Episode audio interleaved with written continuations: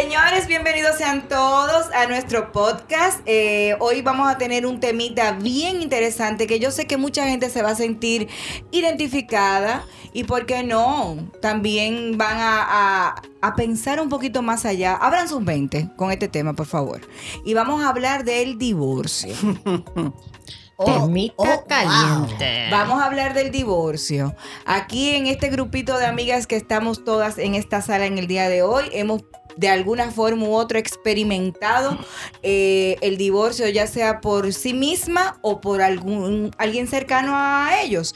De mi parte, eh, casi casi paso por ahí, pero gracias a, a Dios, gracias a mi pareja, y gracias a mis doctoras Ann Benjamin y Francia Céspedes y a todo el grupo de apoyo, pues hoy puedo decir que sí, que se salvó. Porque ¡Se vale estar orgulloso! Se vale estar orgulloso. Puede- oh, wow, ¿cuánto pasamos, Francia? ¿Cuánto siento, pasamos? siento, siento que cuando el amor es verdadero, cuando el amor existe, pues se puede salvar. Se puede salvar. Entonces, ay no, se me van hasta los ojos, no puedo así.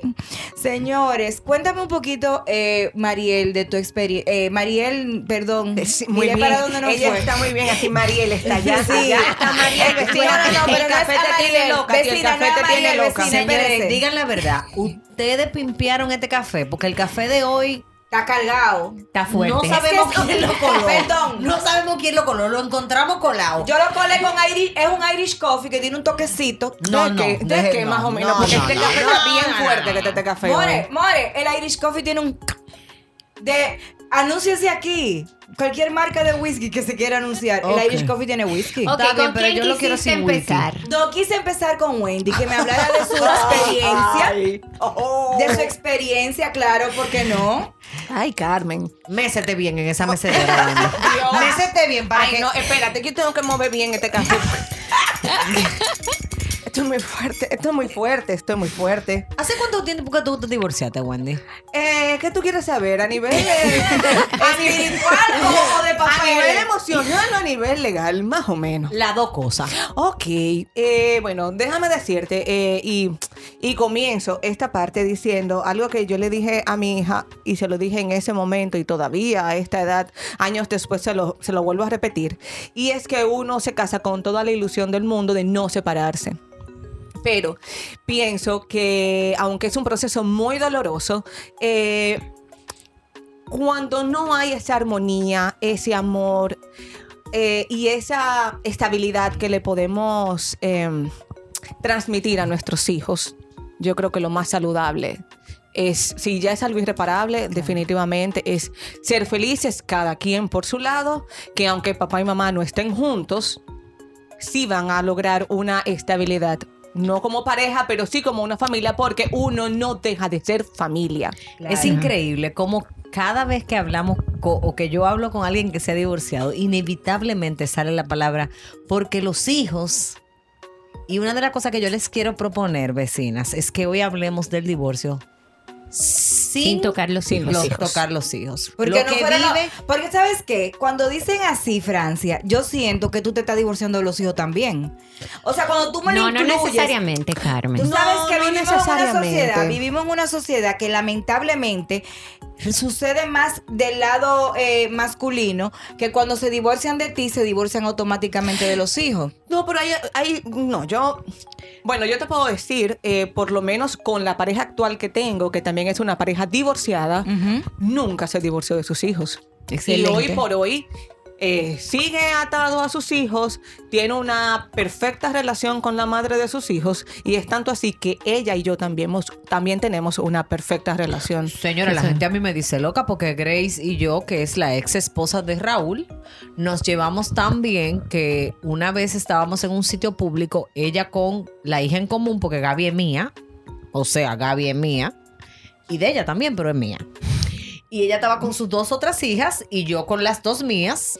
Y Gaby tenía cargada a Valentina, la chiquita mía. Y una señora se acercó y le preguntó, ¿y quién es la mamá de estas dos? ¿Por qué se parecen? Sí. Y Gabriela, que en ese momento tenía como 10 años, le dijo, bueno, ella, señalando a su mamá, es mi mamá y ella es su mamá. La señora nos miró como depravadas de la vida. Porque a la gente se le hace muy difícil entender que dos mujeres se puedan llevar bien, puedan tener una buena relación, de hecho puedan ser amigas. Te digo algo, en un momento de mi vida, Grace fue de gran apoyo para mí. Impresionantemente. Y yo creo que eso es muy ¿Te saludable. puedo, preguntar, Claro. te puedo preguntar algo, eh, Francia? ¿Cuánto tiempo después de Raúl divorciarse fue que ustedes se casaron? Bueno, según las estadísticas, yo llegué cinco, a- casi cinco años después. Es que las heridas bueno, pues, ya habían sanado. ya habían sanado. Ya, ya había, no, ya no. No Cuando yo llego a la vida de Raúl, Raúl y Grace no tenían una buena relación.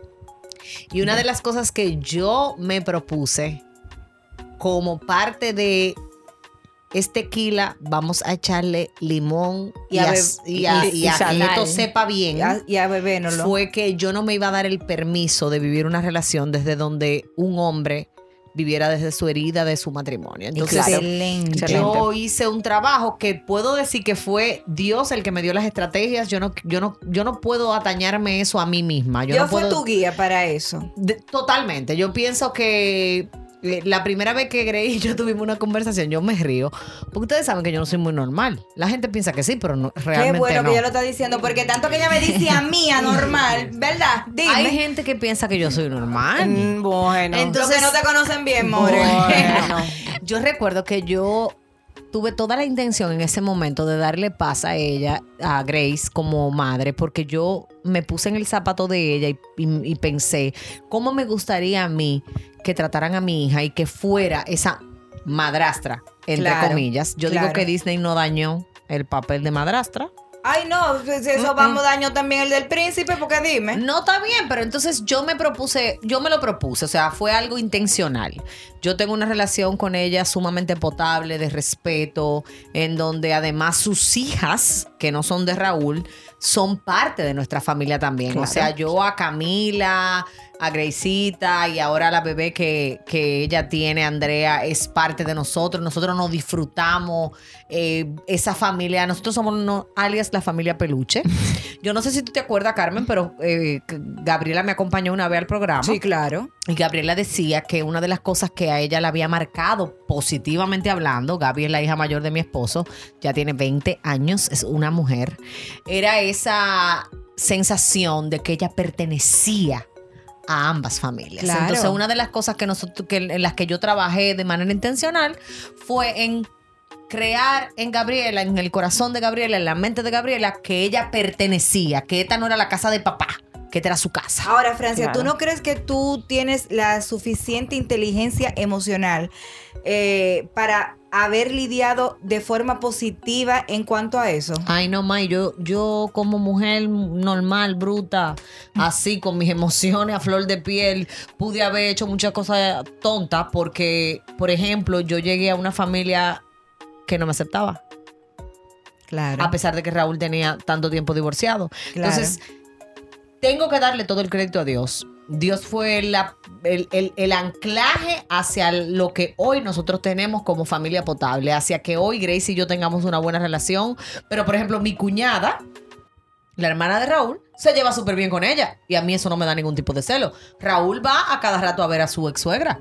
Y eso es parte de nuestra vida. Y yo lo acompaño en Pero, ocasiones. yo, yo creo que eso es algo positivo, eso es algo saludable emocionalmente hablando, no solamente para tu familia que tú has hecho con Raúl, sino también para, para la familia de Gaby, o sea, para su madre, eh, eh, su, bueno, su madre de verdad, su madre biológica. Carmen, Eso es él- lo saludable. Carmen, el que Sí. quiere en broma en broma, Sí, aunque tú se la también. pongas fácil. Claro que Entonces sí. tiene mucho que ver con que ya el divorcio se había consumado emocionalmente. O sea, ya Grace tenía otra pareja. Yo me, me doy el permiso de mencionar su nombre por, porque la respeto mucho. De Exacto. hecho, siempre he dicho que lo que Gabriela es es gracias a ella. Yo no me doy ese crédito. Yo creo que nosotros tenemos algo Que ver. que ver, pero que todo lo que ella ha hecho la ha convertido en una madre que me hace respetarla y quitarme el sombrero frente a ella. Y no tiene nada que ver con mi carrera, de verdad. Tiene que ver con las estrategias que me dio Dios y con la disposición que había en mi corazón de mantener mi familia en, en un estado emocional saludable. Tiene que ver mucho con el ser humano. Claro, es que cada quien da lo que tiene. Exactamente. Si tú un limón, sale zumo de limón. la pregunta es, cuando la vida te exprime, ¿qué sale de ti? Claro. Sí. Ahora, eh, Mariel, que se casó tan jovencita de 19 años, duró varios años de, de matrimonio. 16. 16 años de matrimonio, no estamos hablando de, de dos días, ¿verdad? La Y- cara tuya, y tú no le celebraste los 15. A ese tú, no, matrimonio. tú, no, tú no buscaste mariachi. Sí, mi amor, casualmente yo celebré los 15 y un año después me divorcié. gracias. Exacto. Cuéntanos un poquito, Mariel, sobre tu experiencia en el divorcio. Bueno, eh, emocionalmente yo me había divorciado unos añitos antes, pero ya tomó la decisión porque entendía que era un poco difícil llevar eh, la situación. Yo no quería que mis hijos crecieran en un matrimonio donde tú tienes que aguantarlo todo. Y, y no, o sea, yo quería otro ejemplo para mis hijos de lo que es una relación de pareja.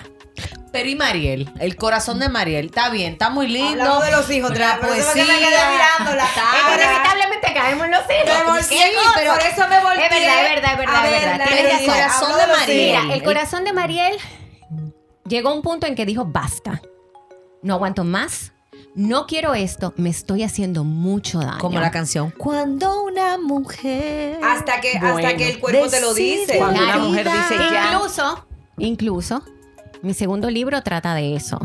Trata de los ecos del cuerpo. Señores, es increíble cómo tu cuerpo habla y no nos damos cuenta. Mi cuerpo me habló hasta que me llevó al extremo. Y ahí entendí, lamentablemente, de que yo tenía que tomar una decisión en mi vida. Aunque era dolorosa, Aunque era necesaria. era muy dolorosa. Claro, no Y era Déjame fácil. decirte algo, Francia. Yo cuando tomé mi decisión no estaba preparada, porque yo creo que nadie está preparado para lo Como, que viene. como la muerte, que la gente dice que yo estoy preparado con el No, eso no, es verdad. Eso no es lo Sí, mismo. no tú no sabes cómo te va a tocar. Hasta que llegue. Y eso es mentira. Claro. El que diga que sabe cómo, no. Yo no estaba preparada. Yo sabía que yo tenía que tomar la decisión, pero hoy entiendo que no estaba preparada. Me lancé y fue un abismo que la verdad, o sea, yo no sabía dónde era que yo iba a caer porque no tenía Era el real Eh. hoyo negro aquel. interminable hoyo negro, porque para mí fue interminable el hoyo negro. Hasta que entendí, después que tomé la decisión, oh, wow, qué paz. Hay vida sin telecable. Cuando llegué a mi casa y veía esa habitación sola, donde yo podía recostarme y no discutir y no... Mariel, céntrate en ti y tener esa paz interior. Y pasé, pasé. Para llegar a esa paz, uno pasa. Pero, Pasó y lloró bastante. bueno, Lo yo digo- creo que todos hemos llorado. Pero claro que sí, pero eh, ajá. Tocaste fondo. Claro, claro. Pero lo importante es el tú reencontrarte contigo mismo. Yo me reencontré. Yo, la verdad, me sorprendía porque había gente que me decía, Mariel, pero es que tú vives riéndote. O sea, tú no eres Mariel. O sea, tú vives con una tristeza en tu rostro. Ay, sí, es verdad. Y después de eso, la sonrisa no ha parado. Ni el brillo en los ojos tampoco. Como ahora. Claro. Tú sabes que yo, yo creo que, que el divorcio está muy relacionado a que a, a la tolerancia y al respeto. Yo pienso y creo, y soy una abanderada, bueno, creo que Carmen es la mejor muestra o, o mi mejor testimonio de saber que yo creo en el matrimonio y que si no hay como pegarlo, yo compro coquí y los pego. No, yo debo decir, eh, espérate, antes de que tú sigas. Pero que yo no, yo, porque yo creo en el matrimonio. Claro, tú sigues creyendo en el Yo matrimonio. sigo creyendo Es- en el exacto, matrimonio. Pero es que hay que creer. Claro. No, no, no. O sea, eh, eh, nunca, nunca hemos dudado que se crea en el matrimonio. Bueno, mi amor, yo creí. Y mírame aquí, novia vieja. por eso Ajá, mismo. qué linda. Por eso mismo. Pero yo, yo quiero eh, Mi hacer un- amor, una novia pequeña. vieja disfruta mucho.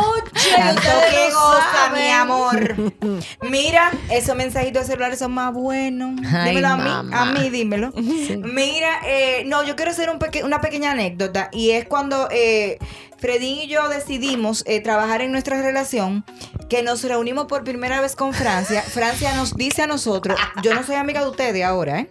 Vamos a estar claros, ¿eh? Al principio hubo que convencerla, ¿eh? Porque ella no quería. Porque hay una amistad por el medio. Y cuando nosotros nos reunimos con ella, lo primero que ella dijo, así, sin anestesia, óigame lo que le voy a decir.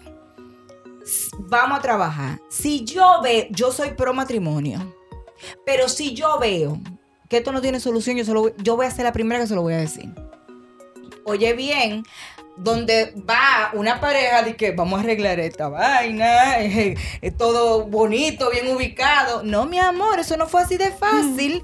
Y eso fue de que tarea. Ustedes van a empezar a salir una vez a la semana y después que si yo qué. Y eh, tienen que dar un... eh, era con permiso. Eh, Francia, ¿tú crees que yo puedo ver a? O sea, Claro, hay que decir, ah. Carmen, permiso. Di la verdad.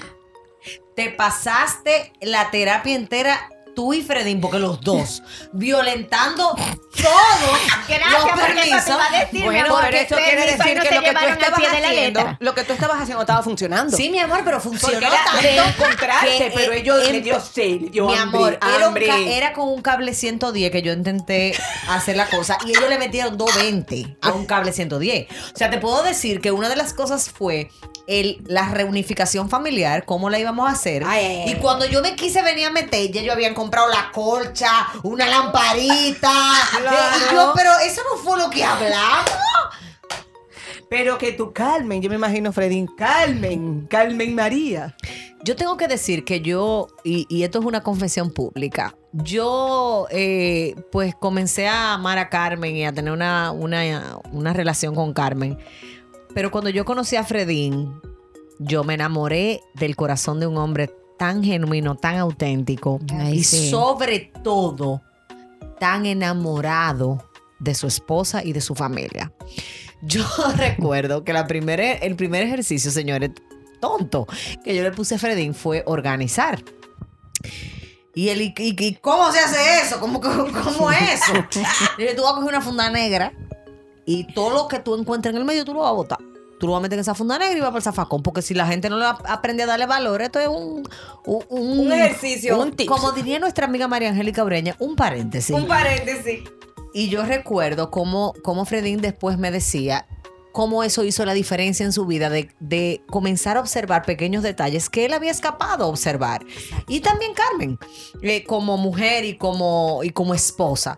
Una de las cosas que lleva muchas veces al divorcio, más que el desamor, la infidelidad o cualquier otra cosa, es, la, es el que se nos escape ver aquellos pequeños detalles que hacen la gran diferencia. Por ejemplo, hay una amiga de nosotras cuatro, no voy a decir cuál es, pero la voy a mirar, que recibe unos mensajitos que a mí me gustaría recibir. Claro, claro, Claro. que sí. Esa soy yo.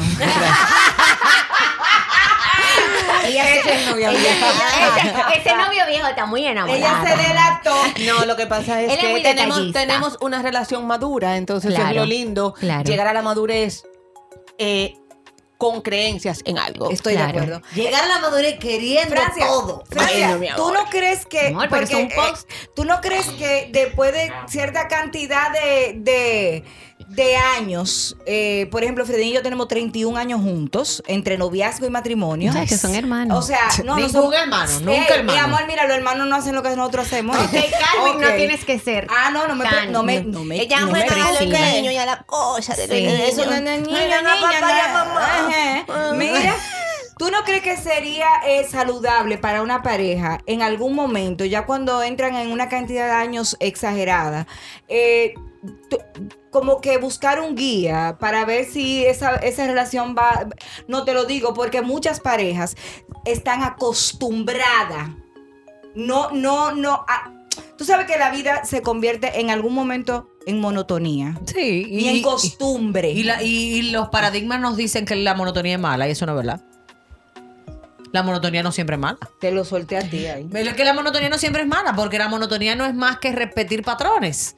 Y si está funcionando, pues ¿O qué inventa? ¿Para qué inventar? Ahora Exacto. sí, nosotros necesitamos estar abiertos a los reacuerdos. Por ejemplo, no por la cantidad de años, yo no creo que eso se mide en cantidad de años, sino en la etapa de madurez, tanto a nivel sexual como emocional, como circunstancial y hasta a veces económica que esté cada pareja. Ok.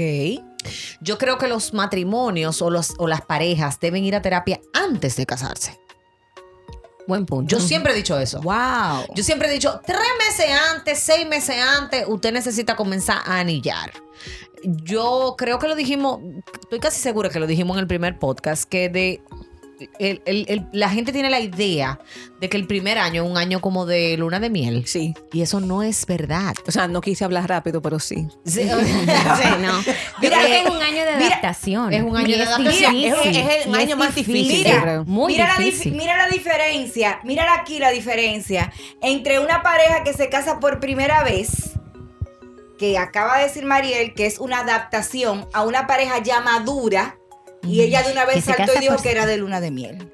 ¿Entiendes? Porque hay etapas. Por la madurez. Es la madurez hay etapas, de la hay relación. etapas, pero dentro de tu relación, en el caso tuyo que tiene casi 30 años con tu pareja, yo que tengo 14 años de casada, eh, puedo decir que ha sido necesario la reinvención Claro. en muchas áreas de nuestra vida. Hasta, hasta en el sexo, en, en, todo. en muchas áreas de nuestra vida, pero tiene que ver con que tú vas, lo único constante en el ser humano es el cambio.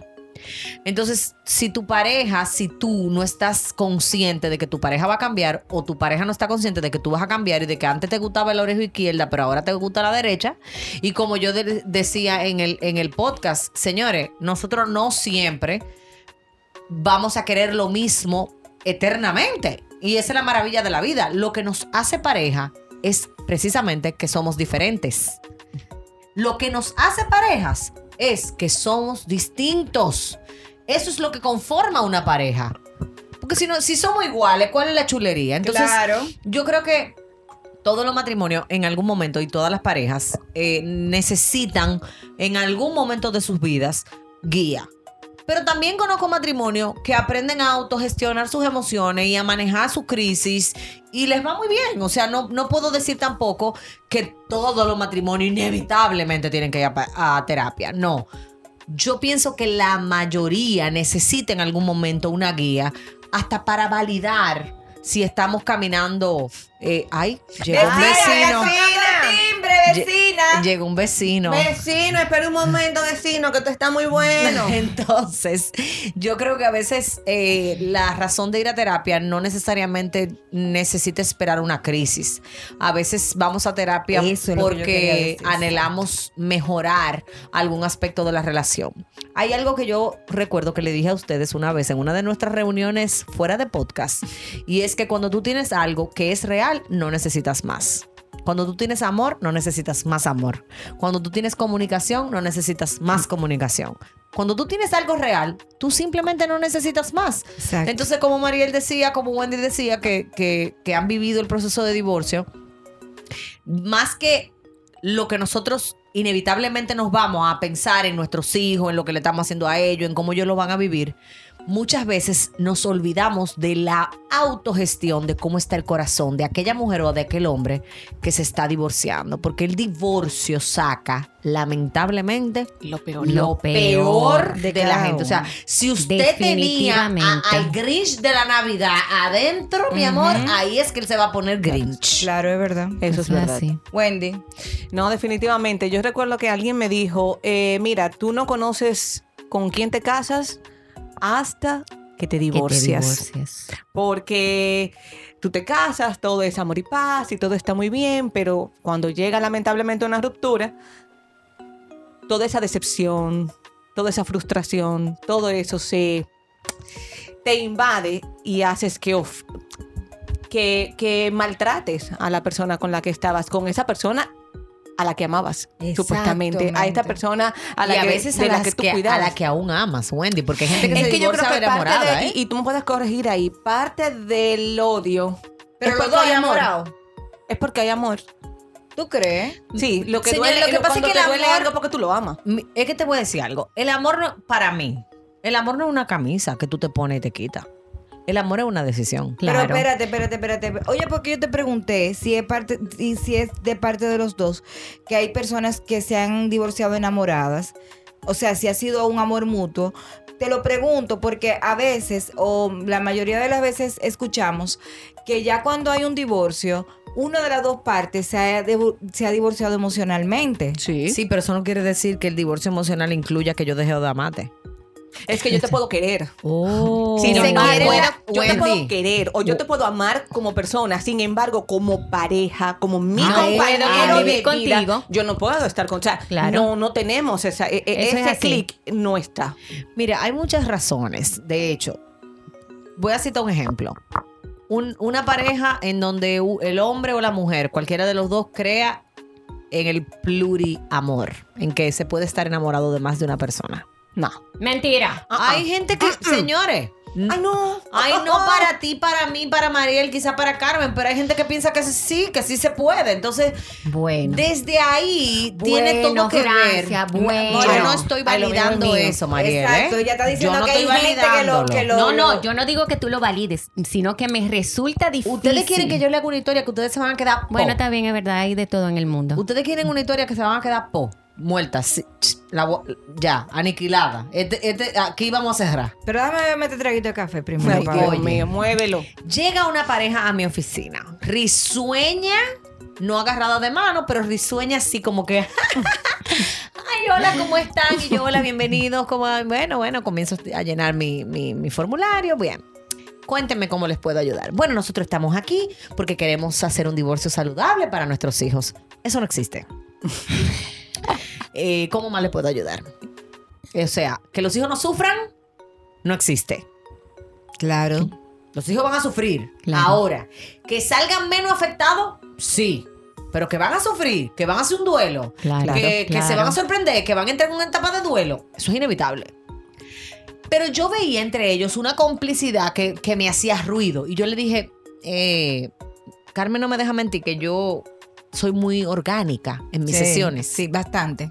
Entonces yo me paré, yo tengo una pizarra en mi oficina y me paré y recuerdo que cogí un, mi, mi, mi creyón y hice un dibujito que yo hago y le dije, ¿ustedes ven esto? Mira, no me cuadra. Hay un pedazo de la historia que ustedes no me están haciendo. Aquí al rompecabezas le falta una pieza. Una ¿Cuál es que me lo va a decir de los dos? Y ellos se miran, se ríen y me cuentan. Ellos venían de matrimonios anteriores, o sea, ambos eran divorciados. Ellos eran una pareja de cuatro amigos. O sea, dos parejas. Mm. Eh, dos parejas. No, no, no, no, no. Pero señores, espérense, porque te- Quédate ahí, no te muevas. Ay, Escucha mío. bien esto. ellos eran Ay, Dios una mío. pareja de cuatro amigos, o sea, dos parejas. Ajá. Ok. Eh, Uno, dos, tres y cuatro. No, no, no, no. O sea, así como estamos sentadas nosotras aquí. dos un, dos, tres y cuatro. uno, Voy a poner y un tres y ejemplo. Chris, no. Raúl y yo. Ay, ay, ay, su ejemplo. Entonces, espérate. Ay, Dios mío. Entonces yo empiezo a tener una, unos encuentros sexuales con Chris y hacerle infiel a Raúl con Chris. Y Wendy. Ay, señores, no me hagan reír. Por eso ustedes déjenme hacer mi Ay, historia real. mío. No, es que es real, es lo grande. es real. Eso es lo grande. y, y Wendy y Raúl comienzan también a tener encuentros sexuales. Claro, porque si tú puedes. Entonces, en una noche, pero no era porque se habían dado cuenta. No, porque- Sino que los cuernos se cruzaron así por default. Casualidad de la No vida. fue a pota. No, no fue a pota, fue orgánico. Ay, pero esa orgánico. casualidad no como pudo el Instagram, con cosas el diferentes. Instagram, como dice la vieja, el Instagram. El Instagram. Entonces, mira qué pasaba. Eh, a quien yo tenía en mi oficina era una de esas parejas. ¿Qué pasó con ellos? Ellos una noche de tragos se sinceraron y se contaron. Nosotros nos hemos sido infieles y nosotros estamos casados al revés. Ay, Ok. el diantre, Virgen del O sea, el Verbo. 1 y el 3 y el 2 y el 4. Tanta gente en el mundo y tiene que ser 4. Exactamente. Porque Entonces, pudo haber sido el 6. Ellos se, casaron al, ellos se casaron al revés, se divorciaron. No. Entonces yo me caso con Chris y Wendy se casa con Hasta Raúl. Ya. Una pregunta, eh, Una pregunta preguntativa.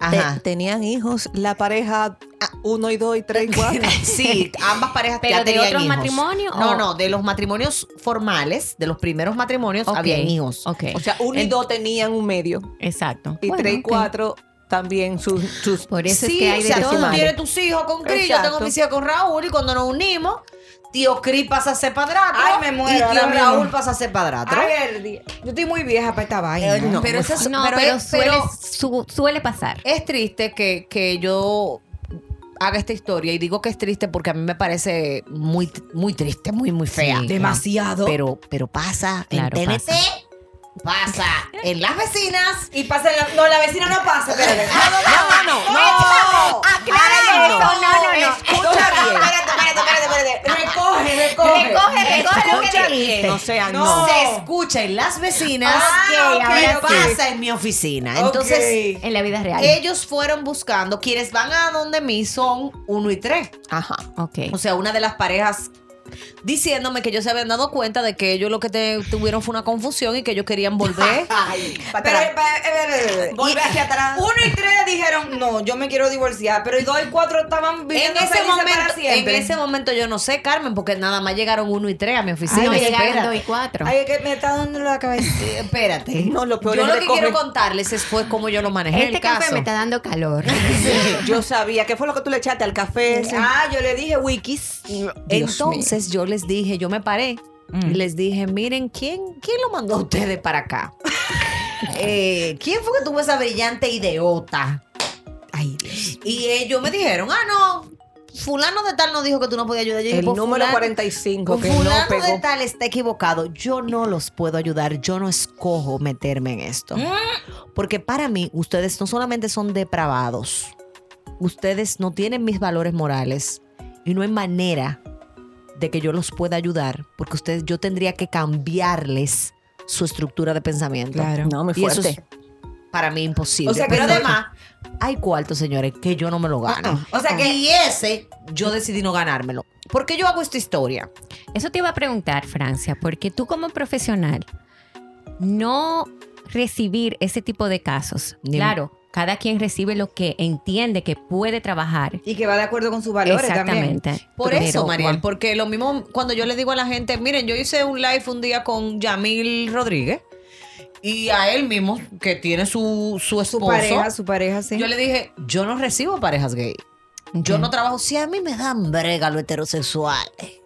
si pa' yo lograr Imagínate que, que, Freddy lleguen dos y Carmen se pusieron de acuerdo, que Juan y María, que Ay, Pedro y no Paola. tenemos tanto trabajo. Que te lleguen dos Freddy. No, mi amor, que lleguen dos Marte Óyeme, o dos Venus. óyeme. Bueno, ya yo no, yo no estoy lista, pero además va a ser va a ser tan drenante para ellos y para mí por mis convicciones morales. Yo siempre le digo a la gente, cuando usted vaya a buscar a alguien que lo vaya a acompañar a nivel emocional, cerciórese de que esa persona comparta sus creencias, por Estoy de lo acuerdo. menos.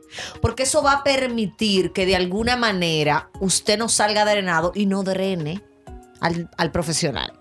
Entonces yo hago esta historia para que ustedes entiendan que el divorcio tiene un olfato que, que a veces está contaminado por los hijos, en el sentido de o lo detenemos o lo aceleramos por lo que están viviendo los hijos. Y en muchas ocasiones no nos hacemos cargo de los adultos.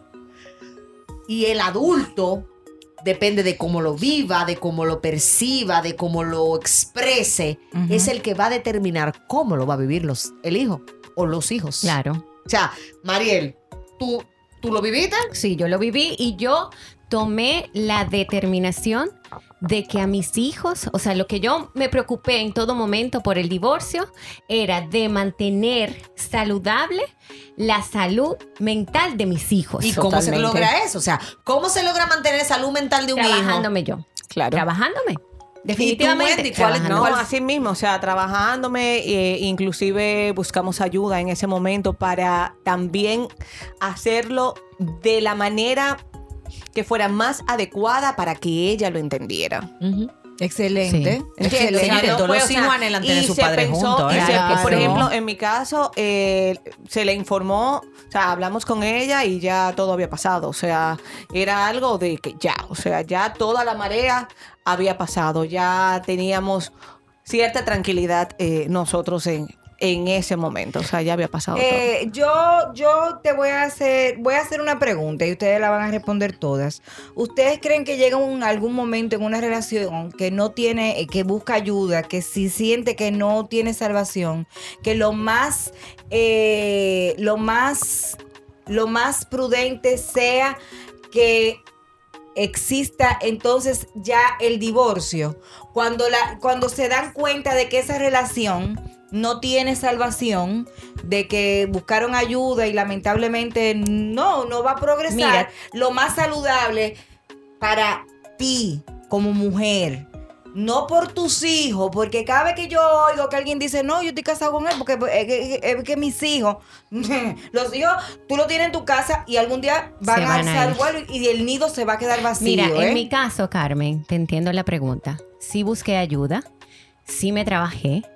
Eh, lo que pasa es que en mi caso solamente me trabajé yo porque quien era mi pareja en ese momento no creía en eso. Ok.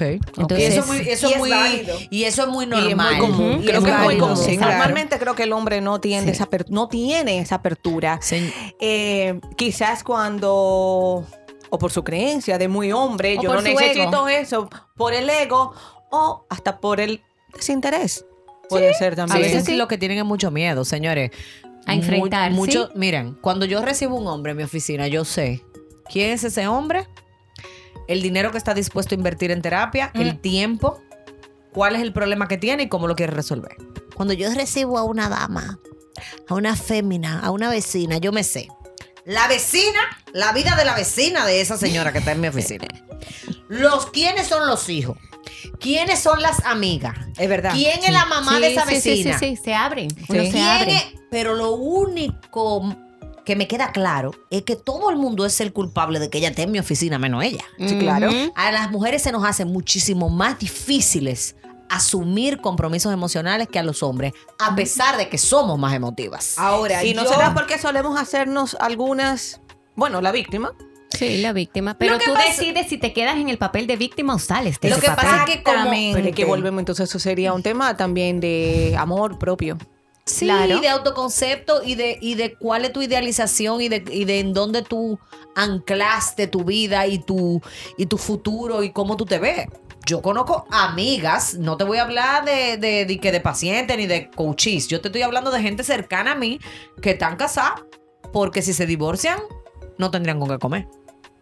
Yo también tengo Hay amigas muchas así. Yo así. tengo muchas Hay amigas. muchas Pero te digo más. En mi caso, que tengo un averaje altísimo en coaches hombres, como yo iba a ser varón, mi otra vida, Exacto. Ok. yo hago muy buena conexión con los hombres. O sea, no, no tengo. Francisco, te ibas a llamar. Sí, yo me iba a llamar Francisco probablemente porque. O Franco.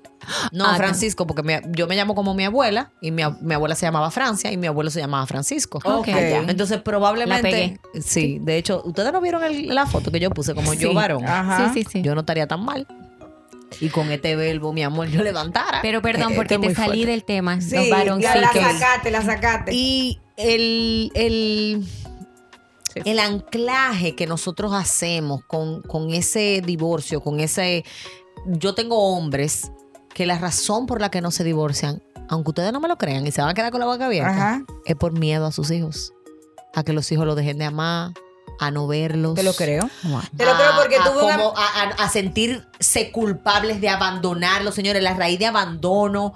Entonces, Tuve un amigo muy cercano que duró más tiempo de lo normal en su matrimonio por sus hijos. Porque él pensaba que si se divorciaba, sus hijos lo iban a dejar de querer y amar. Y para él lo más grande en su vida son sus hijos. ¿Entiendes? Ahora, yo te voy a decir algo. Eh, yo aconsejo a todas las vecinas y los vecinos que están allá afuera que dejen de, ta- que dejen de estar eh, eh, votando marido ajeno, mandando a votar marido ajeno. Bueno, en más de 14 años de profesión que yo tengo, nunca le he dicho a alguien, divórciate.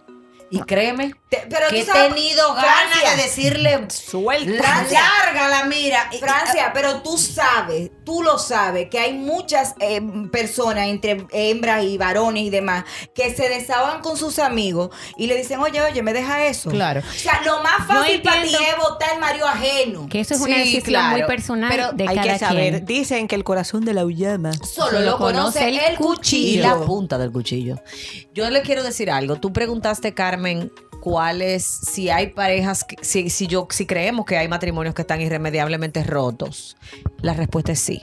Lamentablemente, hay parejas matrimoniales en donde el nivel de desconecte emocional, de irrespeto, de traición, de decepción, eh, de violencia lleva a matrimonios irremediablemente rotos. Y yo quiero cerrar con algunas recomendaciones. Nunca le digas a tus hijos, a pesar de que eso sea lo que tú sientas, que se acabó el amor. Punto número uno. Segundo, prepárate bien antes de hablar con ellos a nivel emocional. Porque tú vas a ser el referente emocional de tus hijos. Claro. Pero sobre todo, cuídate suficiente durante el proceso como para poder sostener y mantener esa estabilidad emocional que tú quieres ver en ellos. Son tres herramientas que quizás son Tú te, tú te básicas. concéntrate en los hijos, pero yo a eso le sumo que también se concentre y se prepare esa persona que está pensando en hacerlo, en divorciarse, ya sea varón o hembra, para que también su sanación sea más menos dolorosa y su recuperación sea más pronta. Miren, O sea, lo que son- resistes, persiste. exacto. Entonces, cuando resistes el dolor, va a persistir. Gracias. Deja que duela. Deja que duela. Claro, deja lo que pase. necesario. Deja que duela lo que sea necesario que duela. Aquí lo importante es sin daños a terceros. Uno de nuestros lemas como vecinas es me amo sin daños a terceros. Entonces, dentro del divorcio podemos incluir eso, sin daños a terceros. Aunque el divorcio pueda sacar lo peor de ti, concéntrate, ocúpate de que lo que hay dentro de ti, bueno, potable, valioso, sea lo que tus hijos y lo que tú recibas de ti mismo o de ti misma. Bueno, muévelo, muévelo, muévelo. El azúcar está abajo. ¡Vecina! Hasta la próxima, vecinas. Bye bye.